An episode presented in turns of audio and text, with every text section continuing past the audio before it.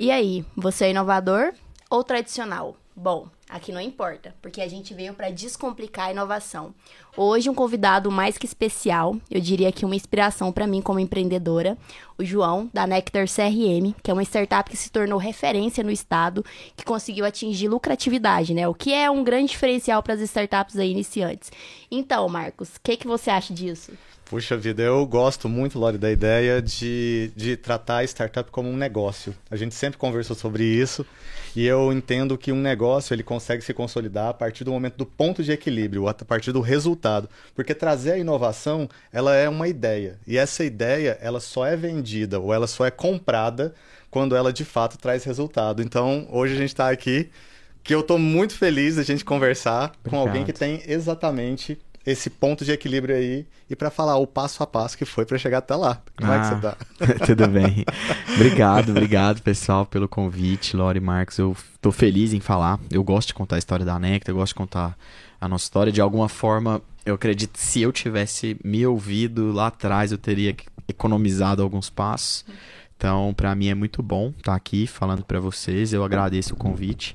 E não é tão bonito como se espera ser a inovação e fazer isso tudo acontecer, mas eu estou aqui para tentar responder as perguntas que, que vocês tiverem e contar a história da Nectar. Ah, é incrível. A gente sabe que empreender no Brasil ele já não é um caminho muito nem bonito, nem fácil. É. e além de tudo, ainda assim, bem as pessoas tendem assim a a romantizar muito a questão do empreendedorismo, né? E quando vai para o digital, né, Lore, eu fico pensando assim que isso é quase como se fosse o um antigo jogador de futebol. Você fala assim, nossa, meu sonho é ser um jogador de futebol porque eu imagino só aquele estrelato e tudo mais. O digital ele tem um pouco dessa aura, tem isso mesmo, não tem? Justamente. E para a gente começar, eu queria pedir, João, para você contar um pouquinho da sua jornada antes da Nectar e como surgiu a Nectar na sua vida.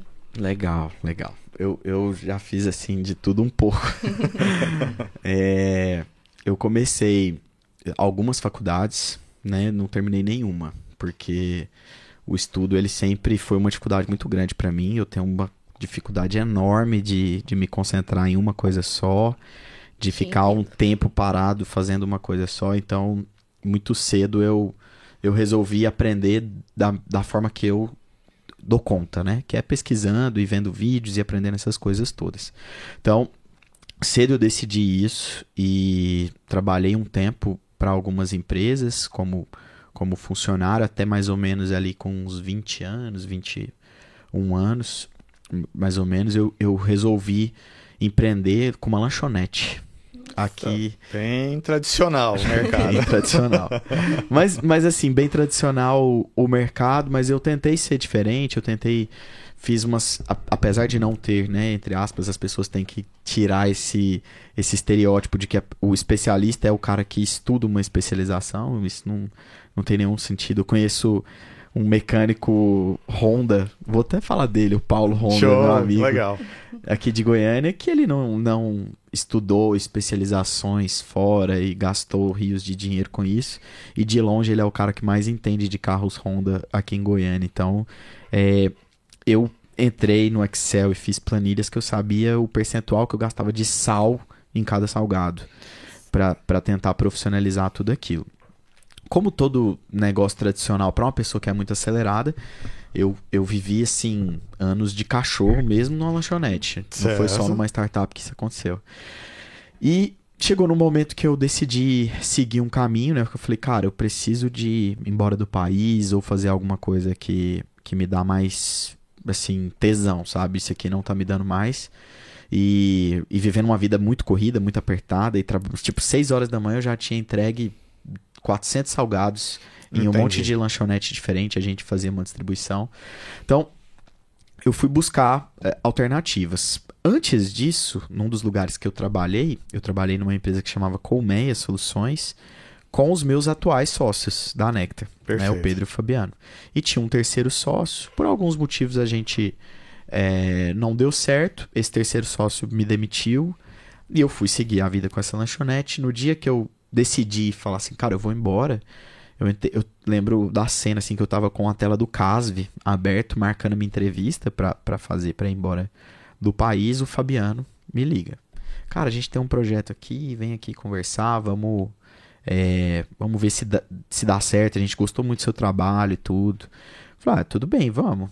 E ele veio, ele falou, é, Nectar não tinha um cliente, não tinha Uhum. nada, mas tinha uma possibilidade de ser incubado no Proin da UEG, a primeira empresa incubada no Proin da UEG. É, e possivelmente aplicar para um edital de inovação para pegar alguma grana a fundo perdido. Era uma possibilidade, né? Se houvesse essa possibilidade, existiria um investimento. Uhum. Cara, eu olhei para aquilo, conversei com algumas pessoas, ouvi o Fabiano falando, né? Ele falou assim: "Ah, é um CRM para ajudar as empresas". Eu pensando assim, cara, o que que é um CRM? Nem sabia o que, que era. O que que é um software de CRM, né? E aí eu fui para casa, pensei, poxa, é um projeto diferente, são pessoas que eu admiro muito, o Pedro e o Fabiano. É, acho que compensa eu comprar essa briga e, e, e ver o que dá. Eu Tá. topei, ele tinha deixado em aberto uma possibilidade de, eu me tornar sócio, dependendo dos resultados que eu, que eu tivesse ali com o tempo. E eu fui pra cima, né? Falei, cara, deixa eu aprender isso, deixa eu entender. Eu botava pastinha no, debaixo do braço e saía pra vender. Quantos anos você tinha nessa época, João? 24, 24 anos. 24 anos. Tá. é. Uhum. Eu botei a pastinha no braço e fui vender porta a porta, sabe? Assim, Uhum. Você fez, você fez o, o caminho tradicional para uma coisa tecnológica. Exato. É exato. né? Exato. Não, não tinha como eu inovar. Inovar é partir de algo que, que não está bom para algo melhor. Eu não tinha nenhum algo legal, né? Então eu fui tentar na tora mesmo abrir o mercado. Consegui excelentes clientes que deram errado. Tá, ok. É, acho que é o caminho, o caminho do crescimento, seja na musculação, seja no que for, é a dor. A dor ela é um, um excelente degrau. Então eu fui atrás disso e, e, tipo, eu lembro direitinho assim do, do primeiro cliente que eu consegui assinar, que até hoje é nosso cliente Uhum. e, e que inclusive hoje está gigante. Eu nunca falo, eu sempre falo, mas hoje eu vou falar o nome. Perfeito, pode, manda brasa aí. É a que- Trinos. Tá, Atrinos. ok. Estão in- incríveis, assim. É um modelo de negócio bem. bacana. muito bem. Eu lembro, eu atendi eles, eles tinham 20 pessoas no time, hoje eles devem ter, sei lá, 400 funcionários. Sim. E lá na cidade empresarial, fiz uma reunião com a Giovana e com o Bruno e com a Ana Clara. Lembro direitinho e saí de lá com um contrato de, se não me engano, 200 reais por mês. Achando assim, começou, Ah, né? Que bom, É. que bom. O jogo começou ali. Então, assim, foram vários aprendizados né, nesse caminho. Alguns que eu me dediquei, uma empresa de mais de 100 funcionários que eu fiquei lá dois meses tentando implantar, meio que de graça para eles emendarem ali na, na, na manutenção, que era a recorrência do software. E, tipo assim, olha que loucura. 100 pessoas a gente estava vendendo a 1.800 reais de mensalidade. Porque Uhum. a gente achava caro isso, né? Pra Sim. eles não era, mas pra gente era. E no final, depois de uns dois, três meses, esse cara não quis assinar. Então, assim, foi bem dolorido, mas E o que, isso... que qual que foi a, o grande aprendizado disso pra você hoje, se você pudesse trazer numa frase de aprendizado que te colocou pros outros clientes algo que Olha, o, o aprendizado maior é que errar é muito importante. No Tá começo. errar é muito importante no começo, porque o erro no começo ele é barato de se corrigir. legal. Entendeu? Se você errar muito lá na frente, a correção desse erro é cara. Hoje, vamos falar assim, depois de eu ter percorrido tudo, se eu fosse abrir um novo negócio, eu erraria bem menos, mas ainda assim erraria. Sim. Entendeu? É absolutamente normal. Só que você minimiza trazendo conselhos corretos. Por exemplo, se eu fosse pensar num produto novo, eu ia buscar um cara que já passou por uma trilha nessa área de produto, para ele me aconselhar nesses erros de validação, que foi esse caso, era uma contabilidade. Que com a contabilidade que é com CRM pro contador? Sim, entendi. CRM é para vendas, no meu caso. Uhum. Então não fez muito sentido. É, eu poderia ter minimizado se eu soubesse esses caminhos, eu não sabia. Então, o conselho principal é não não não ache que o erro é uma uma validação que está dando errado em si. O erro é assim, cada vez que você erra, você tá mais próximo do acerto, entendeu? Quantas vezes você errar, você tá mais próximo do acerto. E isso foi assim determinante e, e é uma característica minha, assim, eu sou um cara que é, sabe assim, rock balboa me emociona, sabe? Mas você gosta daquele negócio de você apanha Suportar. até o final. Eu suportar. É assim, Tá. esporte pra mim tem que ser aquele que eu vou sofrer. Sabe, assim, as coisas. disso- Triatlon é pra você. É, eu, eu até tentei, tem uns problemas no joelho que não me deu, mas a bike eu adoro. E, e eu acho que o erro, ele é uma validação de que você está no caminho de chegar no acerto. Então essa é uma, uma dica que eu daria pra mim. Acho que pra mim não, porque eu acho que eu fui bom, bem resiliente nisso, sabe? Uhum. É, nunca desisti. Teve momentos difíceis e tem momentos difíceis até hoje com a empresa com- do tamanho que tá, que tá bem legal, mas tem muitos problemas que a gente ainda vive. E desses é, problemas iniciais, qual que você considera que foi o maior deles no processo de lançamento da Nectar? Então, não, não houve um processo de lançamento, né? Assim, a gente não sabia o que estava fazendo. Realmente não sabia a grandeza do que era. Se, se eu soubesse a grandeza do que eu estava fazendo, talvez eu não entraria no mercado de CRM. Eu entendi. Porque é o mercado mais concorrido da Terra na área de software. entendeu? É o É o oceano mais vermelho possível, segundo o Gartner, que é o instituto de pesquisa mais respeitado do mundo. É, CRM é mais concorrido que ERP. Mais concorrido que o mercado da TOTS, o mercado da SAP, esse, esse pessoal. Por isso que eles saem comprando. Por que, que é o mais concorrido? Porque é o mercado que gera resultado em vendas para as empresas. Que é o que dá o oxigênio para as empresas, né? Então, assim, Caixa é oxigênio e caixa vem de vendas. Então, é, é um. É, é- é- como é que fala? É esperado isso. Então, se eu soubesse um pouco mais, o não saber foi importante para que eu entrasse pela inocência nesse mercado. Hoje eu não me arrependo em nenhum momento, porque a gente começou muito cedo, né? Então, naquele momento de CRMs nacionais eram pouquíssimos, então a gente conseguiu, entre aspas, sempre lidar, é, brigar por uma liderança no mercado nacional de, de CRM B2B. E hoje a gente colhe bons frutos disso. é, o fato de, de não ter tido um lançamento nos também privou de ter um crescimento muito mais acelerado do que a gente poderia.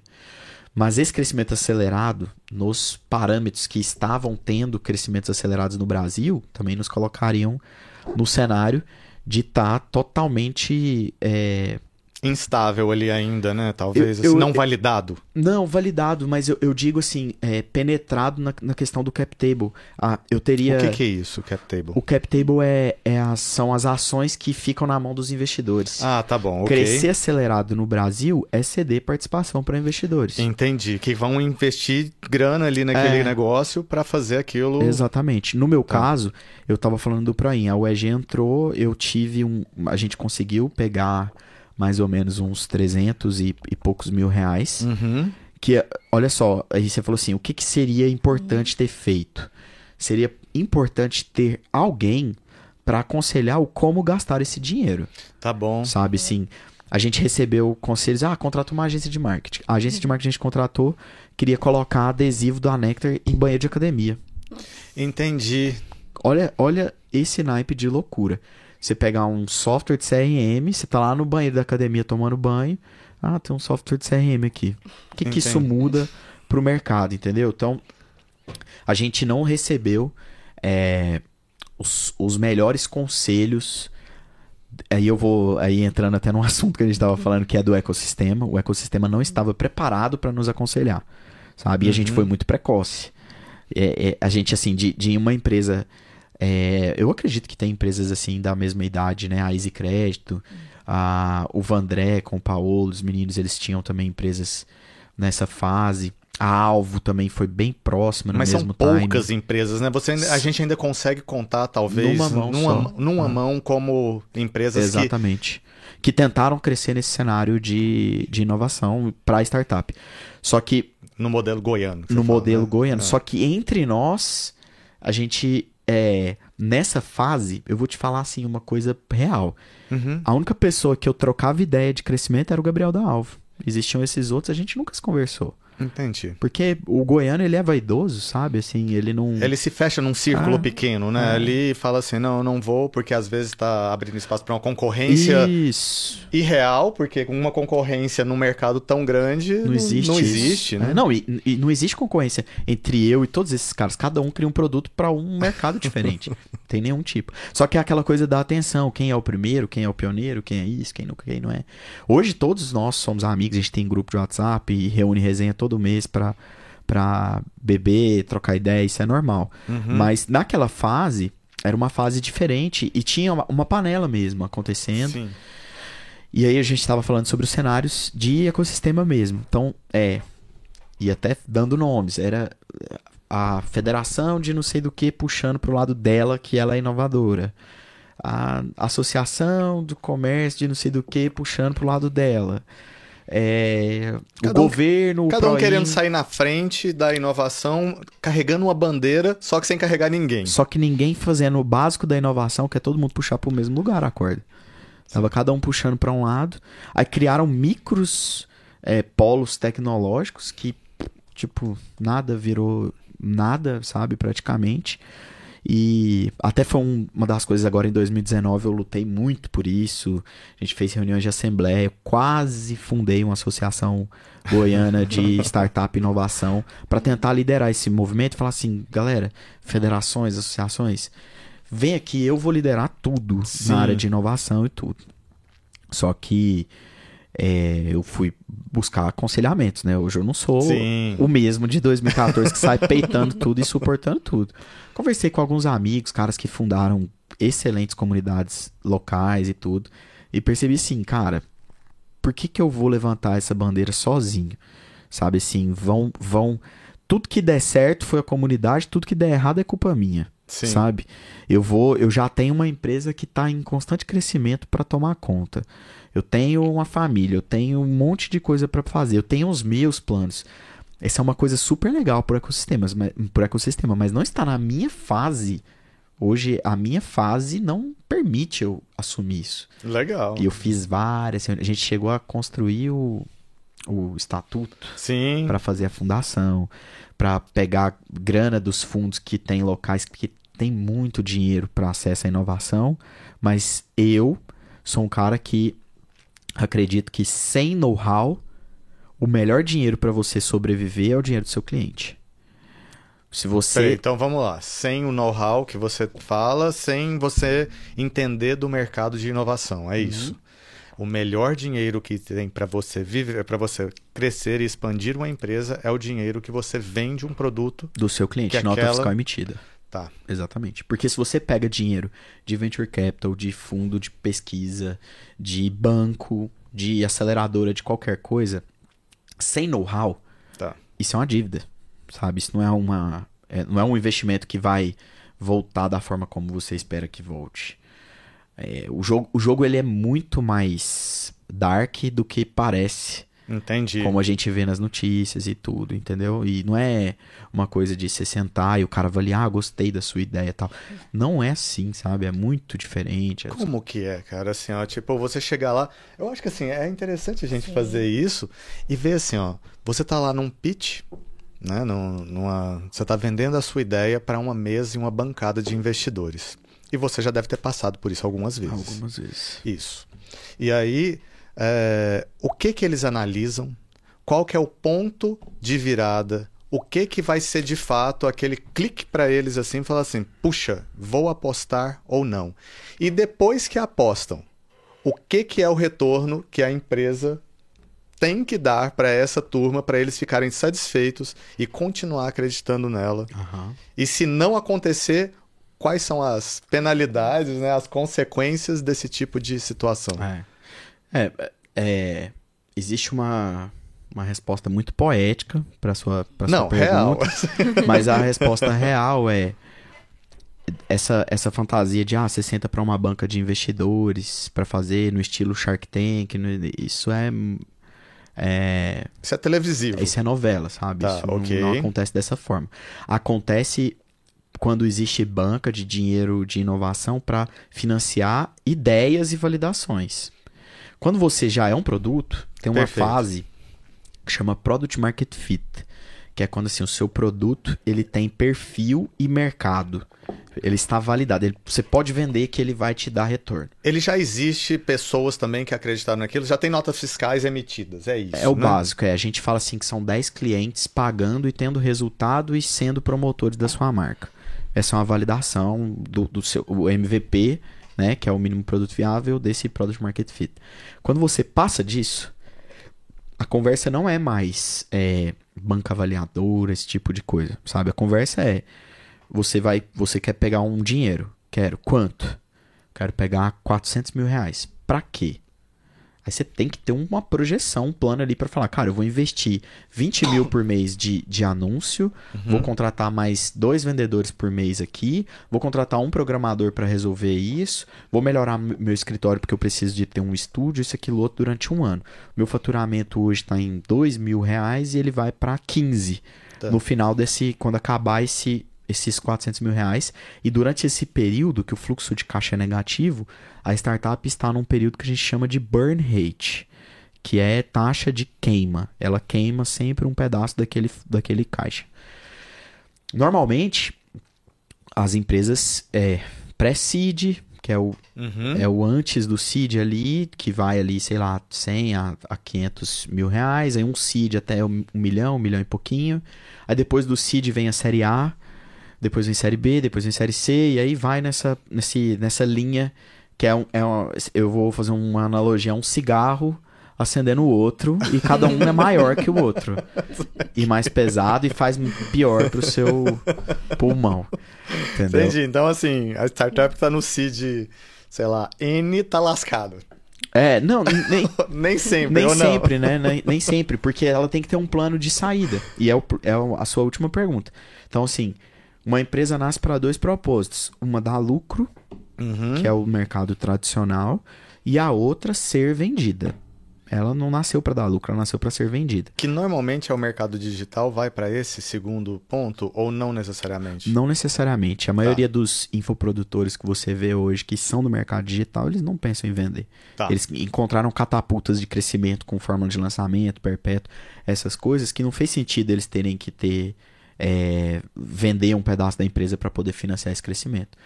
Então, não necessariamente. Tá. Mas empresas de tecnologia, não, não vou falar digitais, mas empresas de tecnologia, das que nascem aí nos últimos 5 a 10 anos, em sua grande maioria, nasceram para ser vendidas.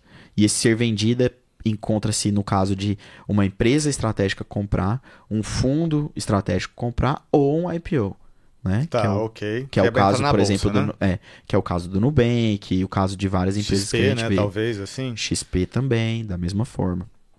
Então, é, em alguns momentos, ela vive as fases diferentes dela. Então, quando ela está na série A, ela está encontrando é, gatilhos de escala de crescimento.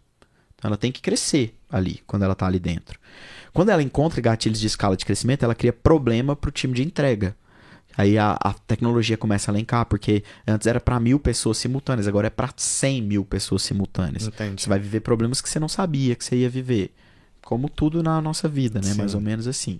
Aí na série B, você pega um financiamento maior para resolver problemas de entrega e catapultar os gatilhos de escala que você fez no, no na série A, na rodada uhum. anterior.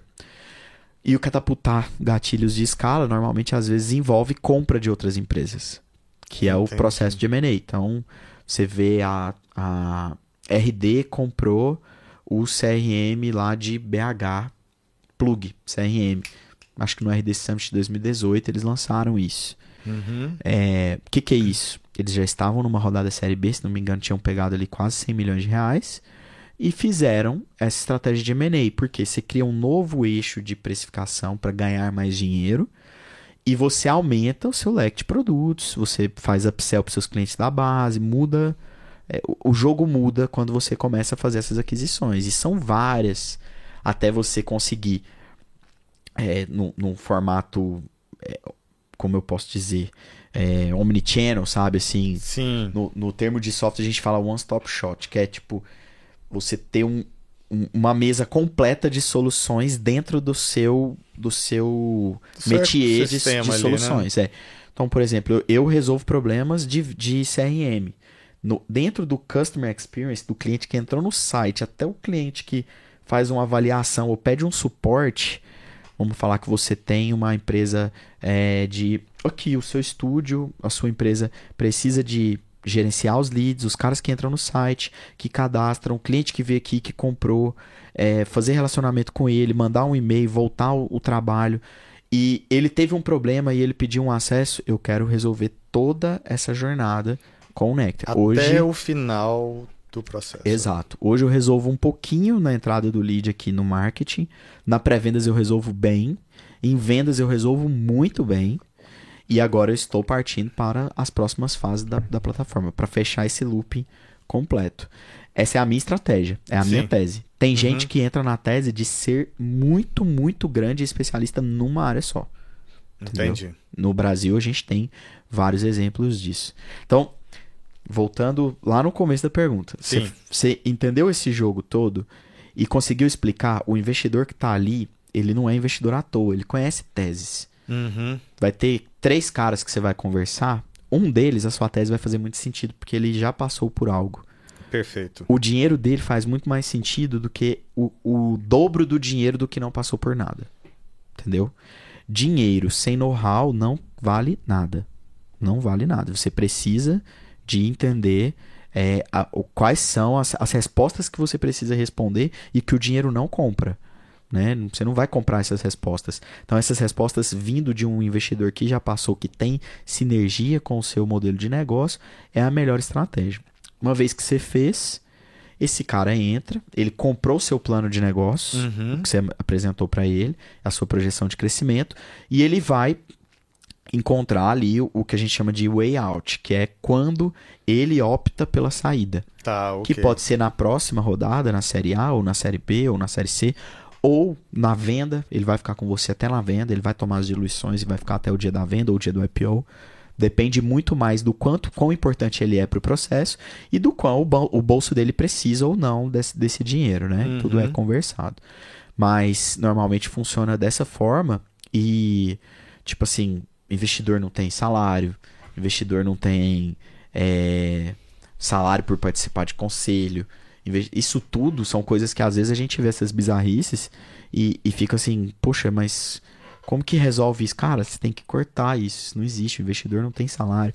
O investidor não tem que é, tomar decisão pelo seu negócio. Essa é uma forma muito boa de fazer o negócio quebrar, sabe? Assim, Você quem tá ali o dia todo, então.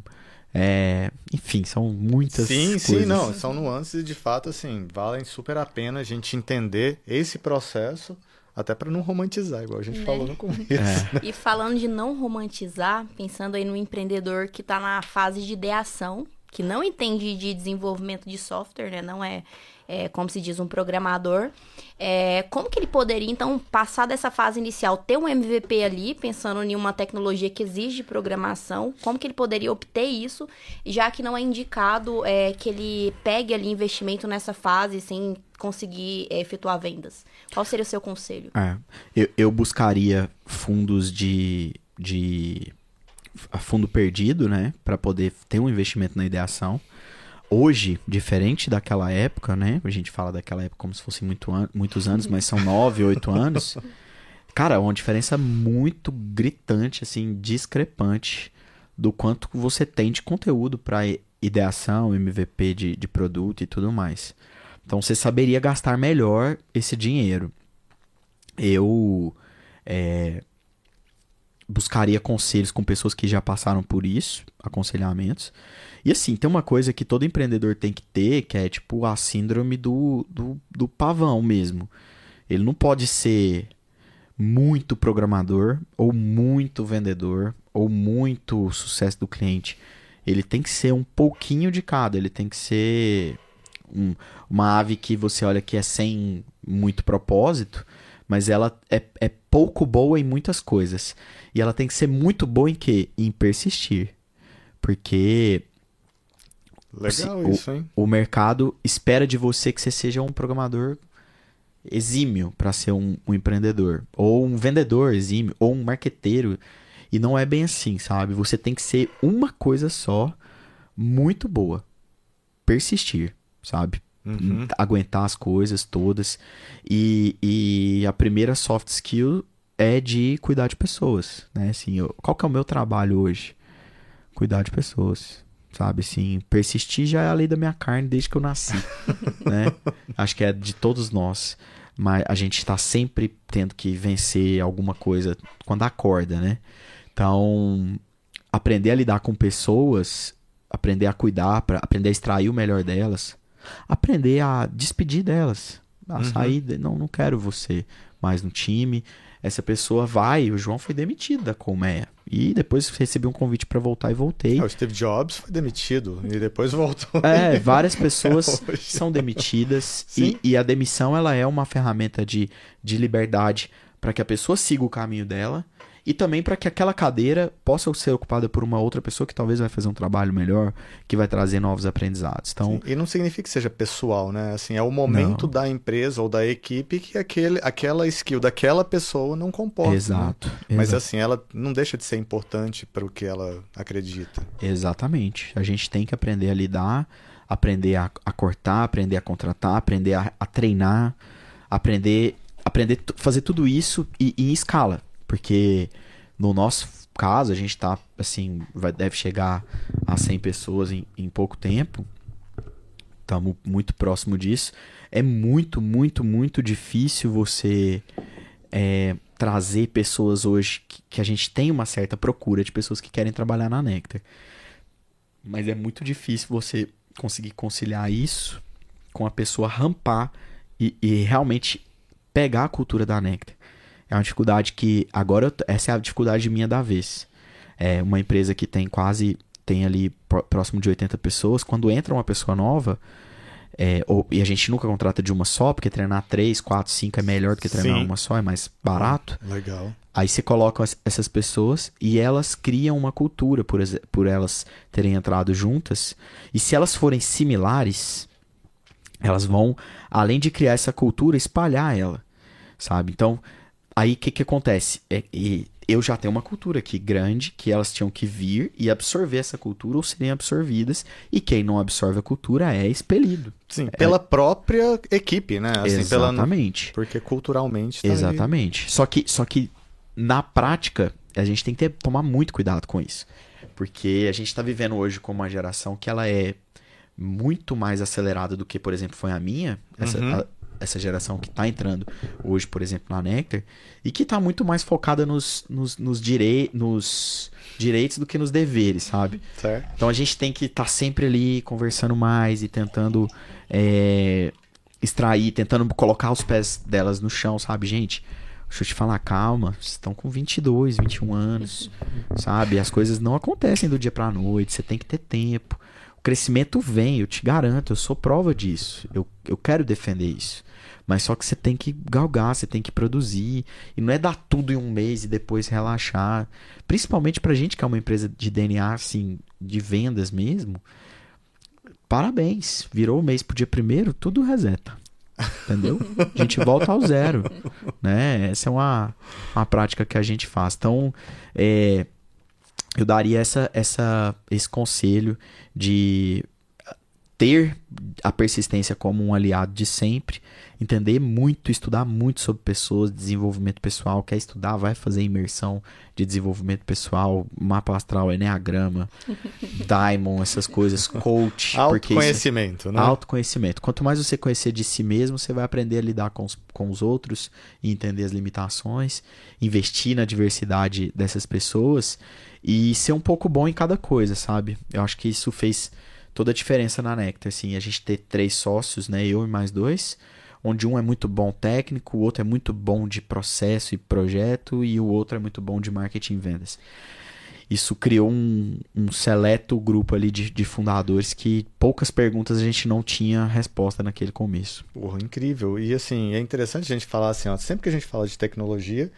e todas as pessoas que a gente já conversou aqui sobre tecnologia, no fim volta em pessoas, né? Assim, pessoas são o ponto principal.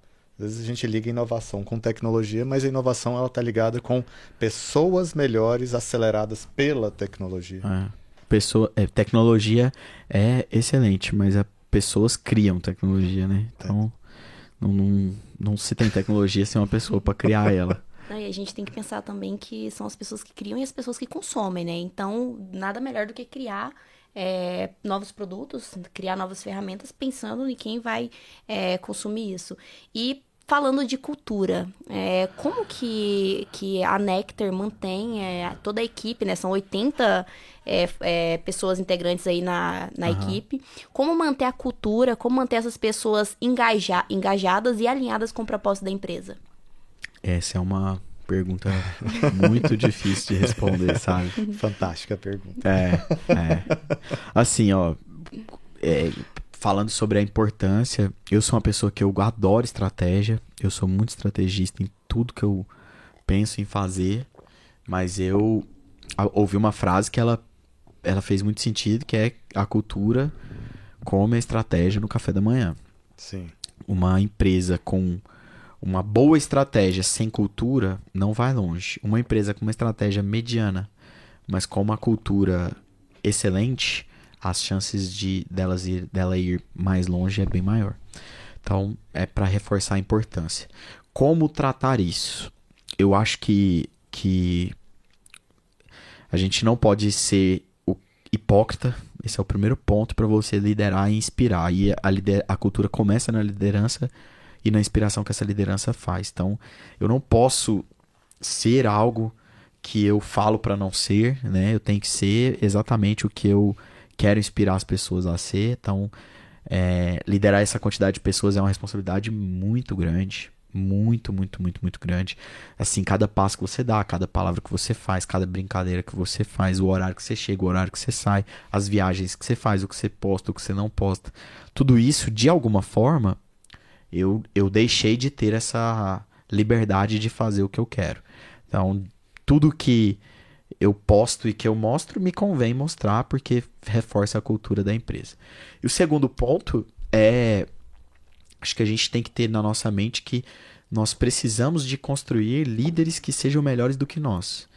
Sabe? Legal isso. Eu não eu não quero construir um líder para que eu seja melhor do que ele sempre, muito pelo contrário. Eu tenho hoje pessoas na empresa que são, tipo, o, o Eduardo é o caso clássico, tem, sei lá, 25 anos. Ele entrou lá muito novo e está conosco há muito tempo. E ele é o líder de marketing e vendas. E eu te falo assim, com um pé nas costas, que ninguém em Goiânia fala melhor de marketing e vendas do que ele.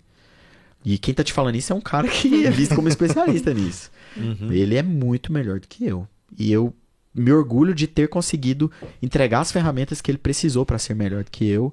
E o meu trabalho é manter o desafio sempre sensual para que ele nunca perca o tesão nisso, entendeu? Ele, fazendo isso por ele, ele consegue cobrar e passar isso para frente. Quando vai crescendo, quando você, como você não tem tempo, eu, o Eduardo não estudou para ser líder, eu não estudei para ser líder, muitas pessoas não estudaram para ser líderes lá dentro. A gente vai tendo que consertar o problema com o avião andando. Então, a, essa questão da demissão foi uma cultura que eu tentei tirar da empresa. Tipo, uhum. cara, galera, a gente tem que demitir, não é só contratar, que não é um funcionarismo público, um, sabe, uma ONG, uma igreja, que você uhum. tem que uhum. salvar todo mundo, não é, sabe? Você tem que liberar, a gente tem que focar no lucro e tudo. Essa, uma palavra ela causa um efeito borboleta na cultura, entendeu? Então você precisa de ter eventos de cultura, você precisa de, de manter o que que, man, o que que faz um ritual se tornar um dogma numa igreja? a frequência daquele ritual durante séculos e séculos. Perfeito. Hoje é um dogma. Então a cultura se cria dessa forma, criando pequenas ações e mantendo essas ações em dia com a frequência e a cadência corretamente. Evento mensal de, de falar dos resultados da empresa e, e passar os grandes avisos. As pessoas já esperam isso de mim. Tô viajando e tudo mais, mas elas sabem que eu vou chegar. Semana quinta-feira eu fui pro Rio fazer uma reunião e sexta ia ter o arraiar. Eu sempre tô. E eu postei story na sexta no Rio. Deu 5 horas da tarde, eu tava na Nectar, no Arraiar. Entendi. Trajado, entendeu? então, a cultura, apesar da gente romantizar isso, né? Pensar puff, ping-pong, essas coisas todas, isso são perfumarias. O que mantém a cultura forte, e a gente tem que pensar que uma cultura forte ela é um gestor invisível gratuito que você tem. Legal Entendeu? isso. É uma boa forma de ver. É. Cê, como constrói isso? Reuniões, frequência, cadência e cobrança. E, e aí eu, ah, você vê uma, cobran uma cultura que eu estou tentando implementar agora. A cobrança. Cobrar muitas vezes é visto como uma, um ato de ofensa, né? Ninguém gosta de ser cobrado, ninguém gosta de receber essas, Uhum. essas cobranças. Eu, eu também sou uma, de- uma dessas pessoas. Só que eu começo tratando em mim, não, não posso achar ruim. E aí, qual que é a forma como eu gostaria que o meu líder ouvisse uma cobrança? Primeiro ponto, assumindo a culpa dele. Então, Uhum. beleza. Então, eu vou assumir as minhas. E quais são as minhas culpas dentro da Nectar? Todas.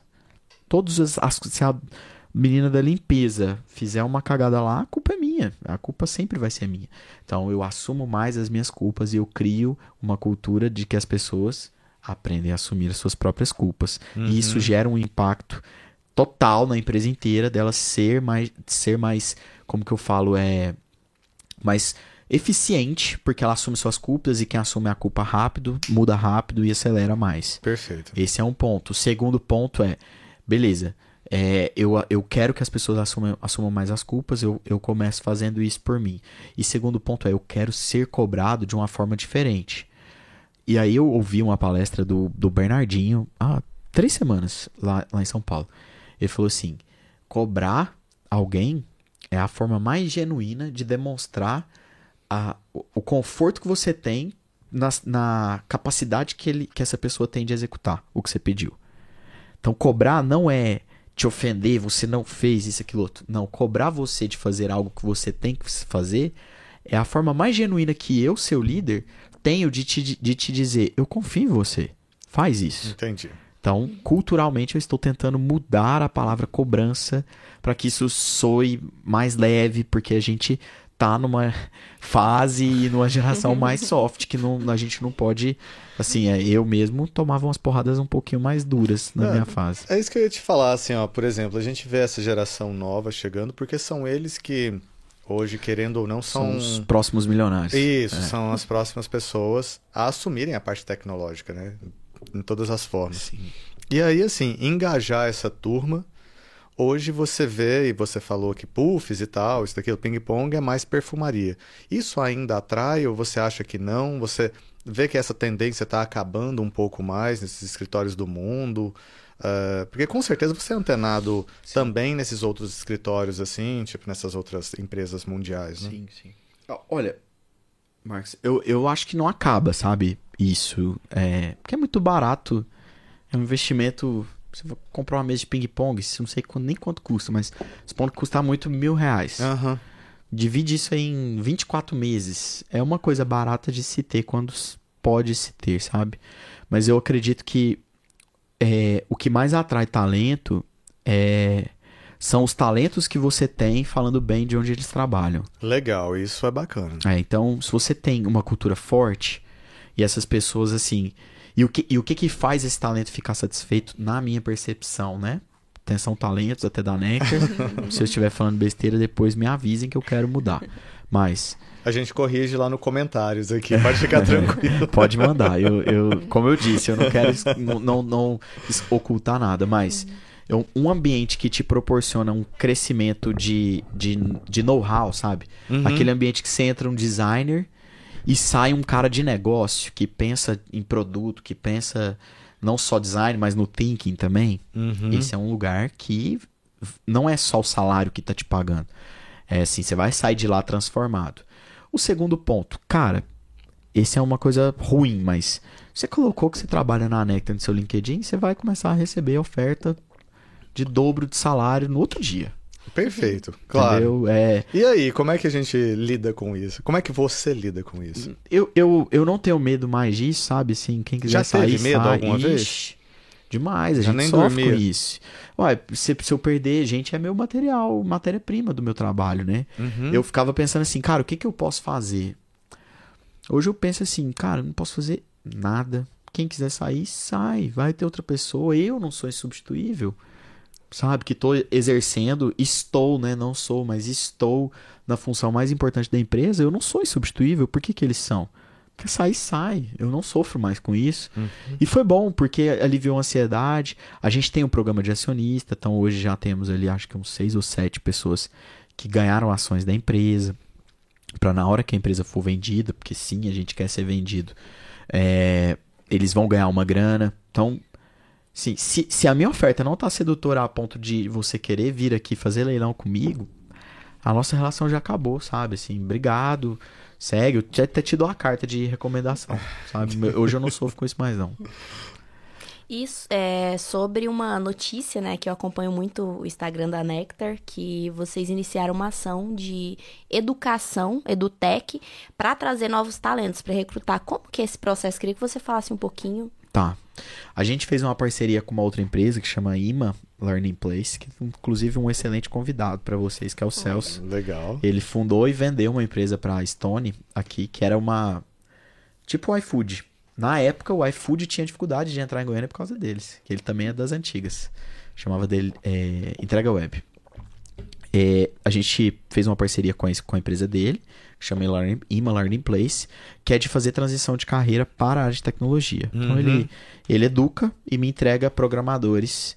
E a gente fez um financiamento para buscar, se não me engano, até mil vagas, de mil bolsas, na real, para pessoas que queiram aprender sobre tecnologia, entrar nessa área e, e serem direcionadas para outras vagas aqui.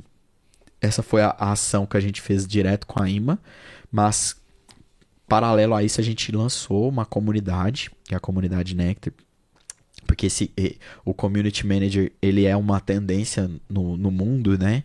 Community Manager. É, tipo, as, as pessoas estão começando, o Discord, Slack, essas ferramentas Uhum, de comunidade, elas estão começando a criar censos. é, e acho que, acho que o mercado de games ele é muito responsável por isso. De, de que as pessoas juntas elas conseguem movimentar muita coisa. Né? O Bitcoin é um community Sim. manager, né? Assim, se a gente for pensar.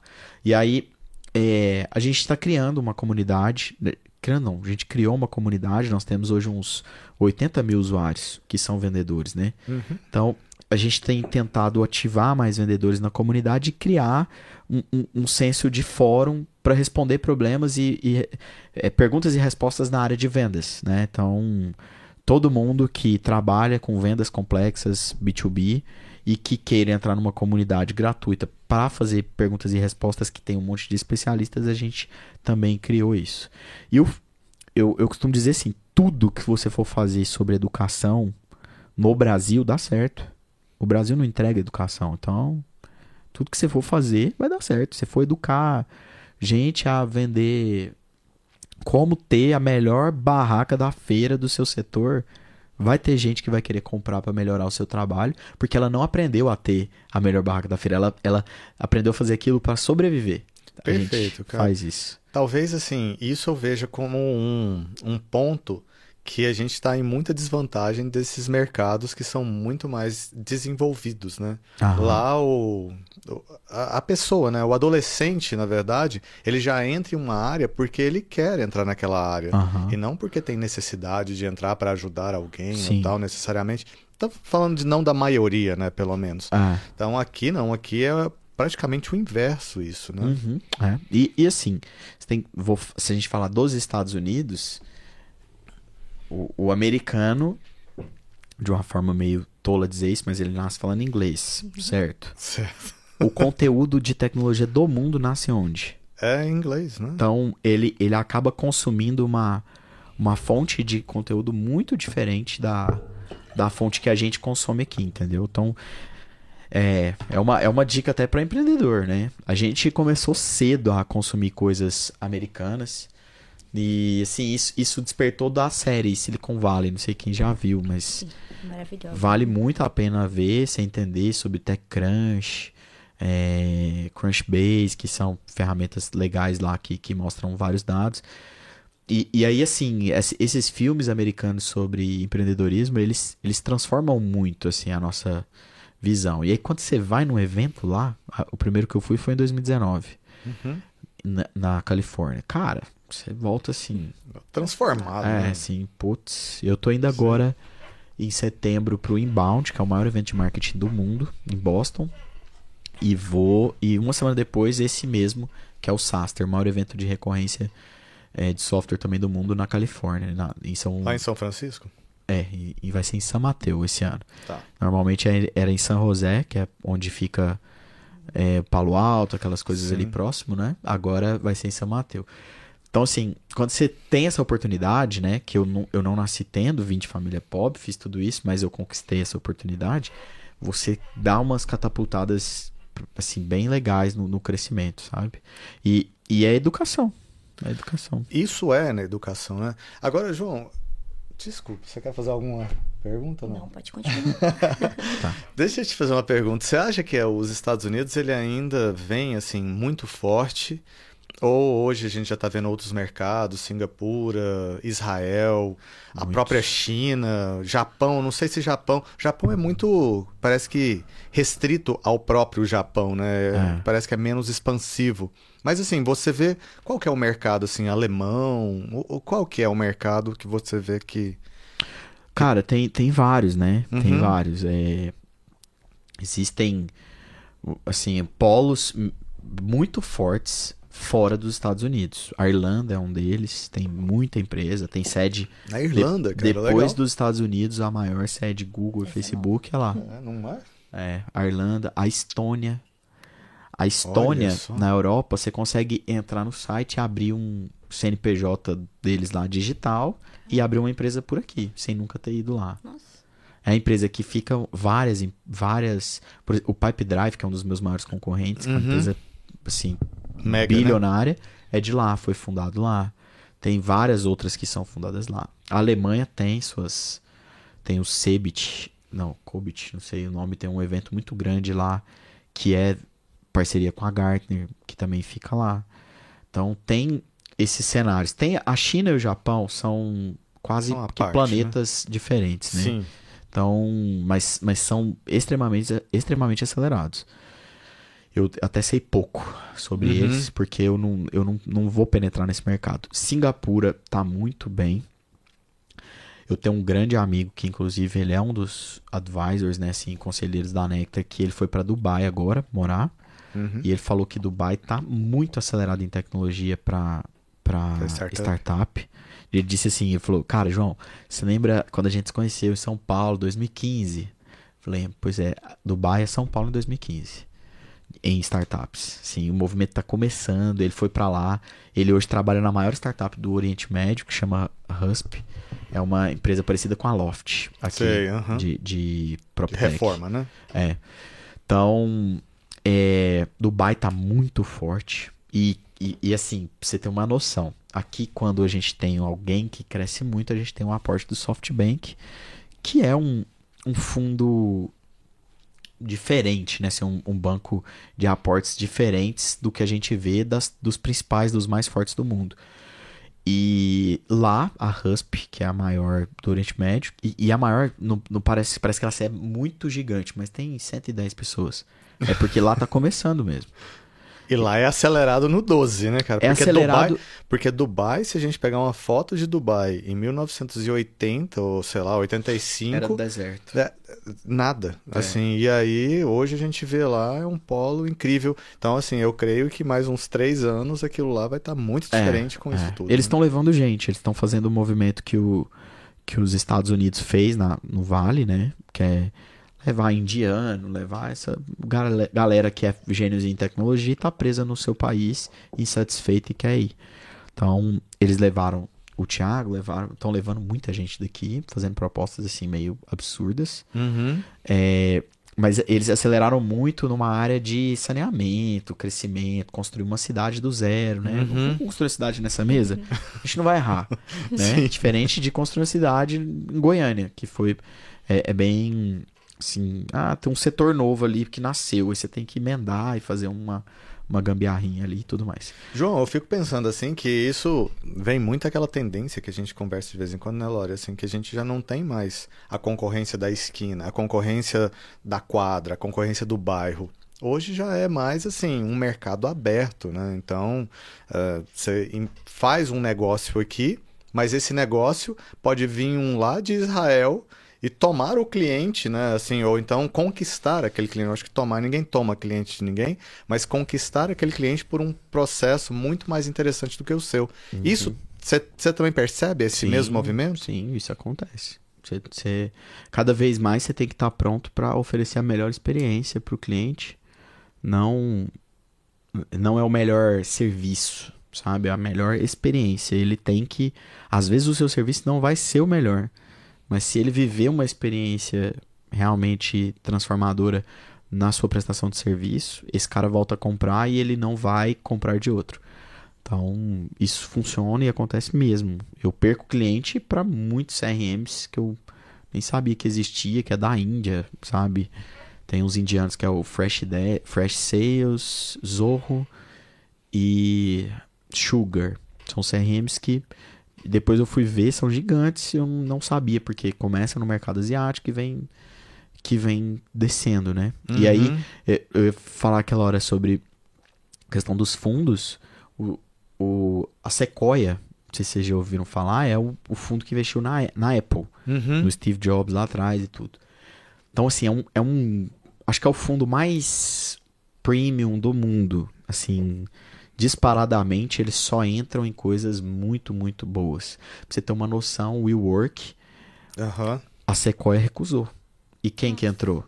O SoftBank. SoftBank. É. Então, a SoftBank meio que pega uma, uma uma rebarba ali, um rebote. Sim, sim. É. E, e a Sequoia não vem pro Brasil. Eles acham o Brasil um mercado exótico. Esse é um dos motivos. Uma palavra. É. é porque falta educação mesmo, sabe? A gente tá aqui. É, o brasileiro é ótimo, porque todo mundo quer levar brasileiro para fora para trabalhar nas startups. Mas agora, vir para cá, trazer o dinheiro para cá, ser, ficar volátil a esse real ficar volátil a governo. Todo ano é uma loucura. É um, um quer matar o outro, que quer matar esse, que. E a gente fica aqui no meio, né? É, assim, não sabe é, o que, está é, fazendo. O que a gente pode fazer é cada vez mais depender menos do Estado. E por isso que eu falo que a educação, tudo que a gente fizer, que a gente puder gerar um, um 1% gratuito de tudo que você fizer de educação para o mercado, de alguma forma a gente está fazendo muito mais do que o Estado para educar. Você acha que a gente tem assim capacidade técnica para chegar assim equalizar? Não vou nem falar assim ganhar, mas pelo menos estar tá ali no páreo de um, junto de um com, país desenvolvido, de um país, é, junto com esses mercados e tudo mais, cara. Assim, você acha que se se esses países vierem para cá, a gente tem muito pouca chance? Ah, ou eu, não? Não, eu, eu eu, essa é uma pergunta difícil de responder, né? Eu, se fosse para chutar assim, eu, eu não acho a gente pronto para tá. ter uma, uma, uma, disputa de concorrência com uma ferramenta. Vamos falar assim, eu, se eu for disputar concorrência com as ferramentas de fora, cara, é difícil ganhar de uma. Assim, a gente ganha porque a, nós sabemos melhor sobre o mercado nacional e acaba que isso atrai mais o cliente. Porque ele, o cliente também não quer gastar tempo para aprender outra coisa. Sim. Mas o cliente que dá um passinho e evolui e tudo mais, e ele quer alguma coisa a mais num software, ele vai para uma ferramenta gringa. E eu tenho, assim, esse número é difícil de, de dizer, mas assim, de ferramentas. É, paralelas, né, tangenciais a, a grandes centros, como o RP e um CRM. Então, assim, paralelas, ferramenta de prospecção, ferramenta de VoIP, ferramenta de disparo de e-mail, ferramenta disso, aquilo, outro. Eu tenho a sensação de que as ferramentas gringas são muito maiores do que as brasileiras em atender é, esse cenário, sabe? E se você, assim, tivesse, por exemplo, assim, que dá, um, dá o conselho para os jovens que estão agora naquele período de escolha de profissão, de escolha de cenários, já entendendo assim esse esse tipo de, de movimento que o mundo está indo, o que, que você falaria para ele, cara? Assim, entendendo também, inclusive essa geração, já que você lida com ela, né, todo dia, não é? Qual que é a é. oportunidade que você vai assim colocar na cabeça deles agora? Cara, eu é...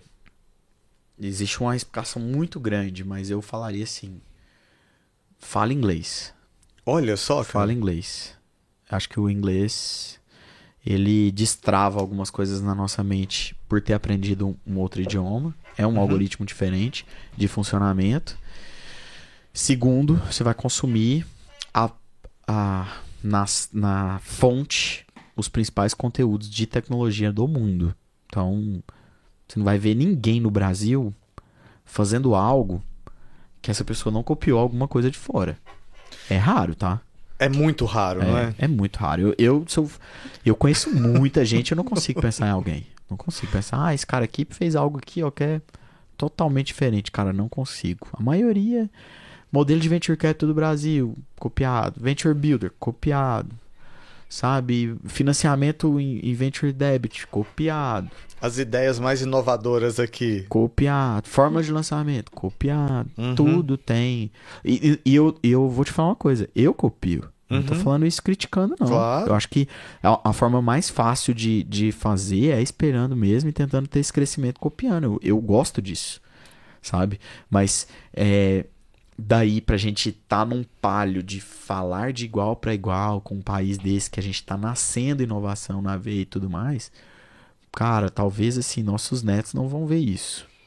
Assim, a não ser que aconteça uma coisa assim, Sei, algo inédito, né? É, Assim, uma pandemia, por exemplo, assim, que ninguém tá esperando, assim, É, alguma coisa do- que, que mude muito a.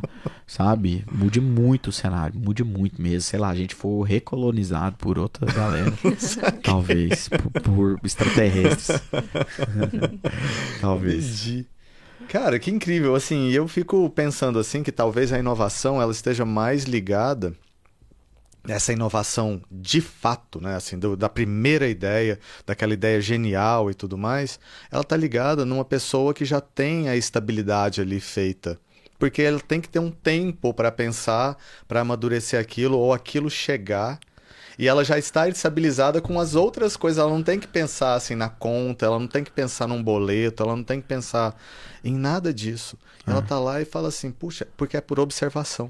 Aham. Né? E aqui no Brasil a gente tem muito poucos momentos de observação pura, não é? É, A é. gente sempre tá atrás de alguma coisa, você fala assim, ó, nossa, e isso. E quando você fala assim, puxa, vai resolver, aí vem um governo diferente, aí Uhum. vem um não sei o que diferente, aí você fala, nossa, vamos ter que recomeçar aqui. É. Talvez seja isso. É, por isso que a gente tem esse estereótipo, assim, na minha percepção, bem ruim de que o brasileiro não desiste nunca. Isso não é, isso não é mérito do brasileiro, entendeu? Uhum. Isso é que o brasileiro é uma vítima de um estado que todos os dias está pronto pra matar um pouquinho mais a gente, na unha, assim, ó, sabe? Com tudo que tem que fazer. Se a gente quer um serviço bom, a gente tem que sair das coisas que oferecem. E eu falo isso com muita propriedade. Eu cresci durante muitos anos sem plano de saúde, andando de Uhum. transporte público, estudando onde eu conseguia estudar, entendeu? Então é muita propriedade o que eu tô falando. Eu não tô falando sentado na cadeira de um CEO de sucesso que ganha dinheiro. Não, sabe? Eu, é, eu vivi e sei na pele o que, que é isso. E quando você tá lá embaixo e consegue crescer, a primeira coisa que você quer fazer é não depender do Estado. Perfeito. Essa é uma coisa que eu nunca ouvi alguém que ficou rico, ganhou dinheiro e falou assim: não, eu vou no SUS. Entendeu? Entendi. É uma coisa difícil de falar. Se a gente pode ser cancelado, pode ser isso, pode ser aquilo outro. Mas é um fato, né? É um fato e a É gente um tem fato. que. O mundo precisa de, de, de pessoas que defendam o que pensam, sabe? Eu tô Uhum. aqui pra fazer sempre isso da, da forma mais é, verdadeira que eu posso dizer. Então, Eu acho que é honesto, transparente a gente entender que o Estado ele realmente não consegue prover ainda um serviço de boa qualidade, pelo menos para a maioria das pessoas, né? É. para grande parte. E aí é nisso que vem as startups, é nisso que vem a tecnologia, é nisso também que a gente tem espaço para conseguir desenvolver essas ideias, porque o Brasil é um celeiro de boas ideias, ou de pelo menos de boas possibilidades de grandes ideias, é, se a gente sair desse, eh, desse ponto inicial de é. Ali para fazer acontecer, né? Justamente. E agora a gente já tá estourando o nosso tempo, né? Mas eu gostaria Nossa, de fazer já? Puxa vida. Não, Eu gostaria mais de duas fazer horas uma- aqui de pergunta, pelo amor de Deus.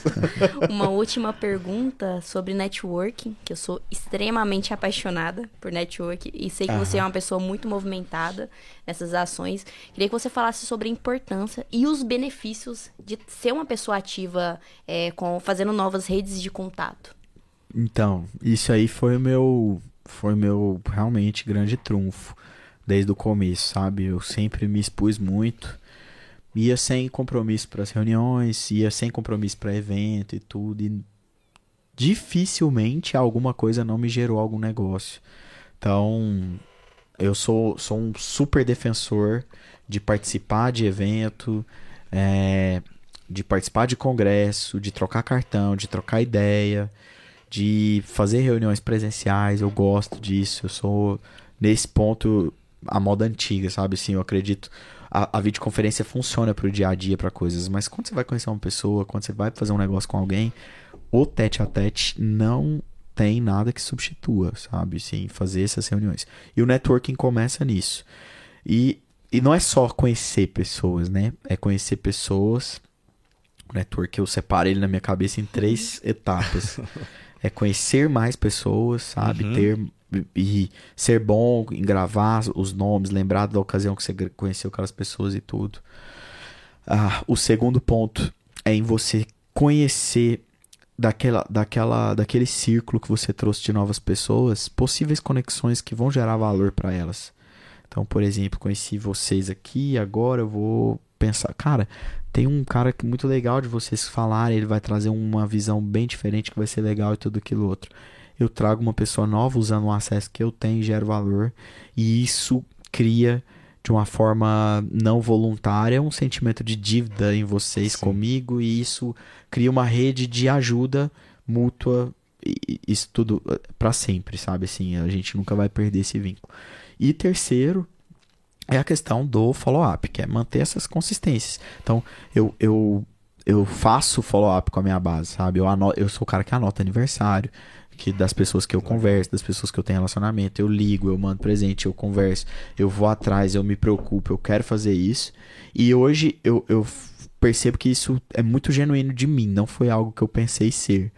Mas eu dei a sorte de ser, né, genuinamente assim, e isso me levou, assim, a, a relações incríveis, a amizades incríveis, a pessoas excelentes que eu conheci e que às vezes você pensa assim, ah, poxa, o futebol, né? Meu esporte, uhum. eu, eu jogo todos os dias, tá? joguei hoje, inclusive. Então, às vezes um sócio, alguém pensa assim, poxa, mas o que, que o futebol vai trazer? Tal, tal, tal. Eu tô ali conversando, de repente, um cara vira cliente. Parece um cara que ele virou cliente da Nectar. De repente, parece uma pessoa que vai trabalhar para mim. Uhum. Parece uma pessoa que vai me indicar a pessoa que vai trabalhar para mim.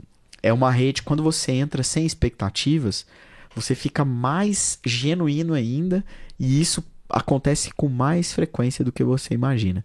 Então eu, eu aposto muito e sou assim um super defensor de aumentar a rede, ter essa rede o quanto é, é, o network é o é o influenciador da moda antiga, sabe assim? o cara que influencia uma rede offline, entendeu? Mais ou menos assim.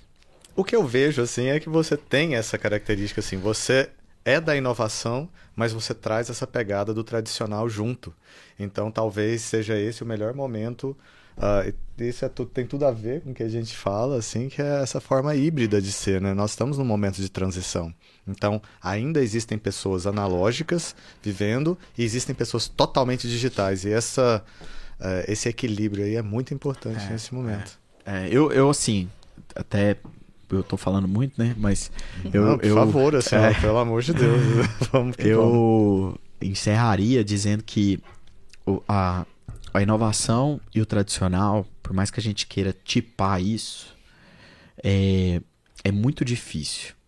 Porque, na minha opinião, a gente romantiza muito inovação. A gente fala muito de inovação sem, sem entender que um tradicional bem feito às vezes vai muito mais longe do que uma inovação é, pouco palpável, sabe? Uhum. Então a gente tem que perder o medo de ser tradicional também.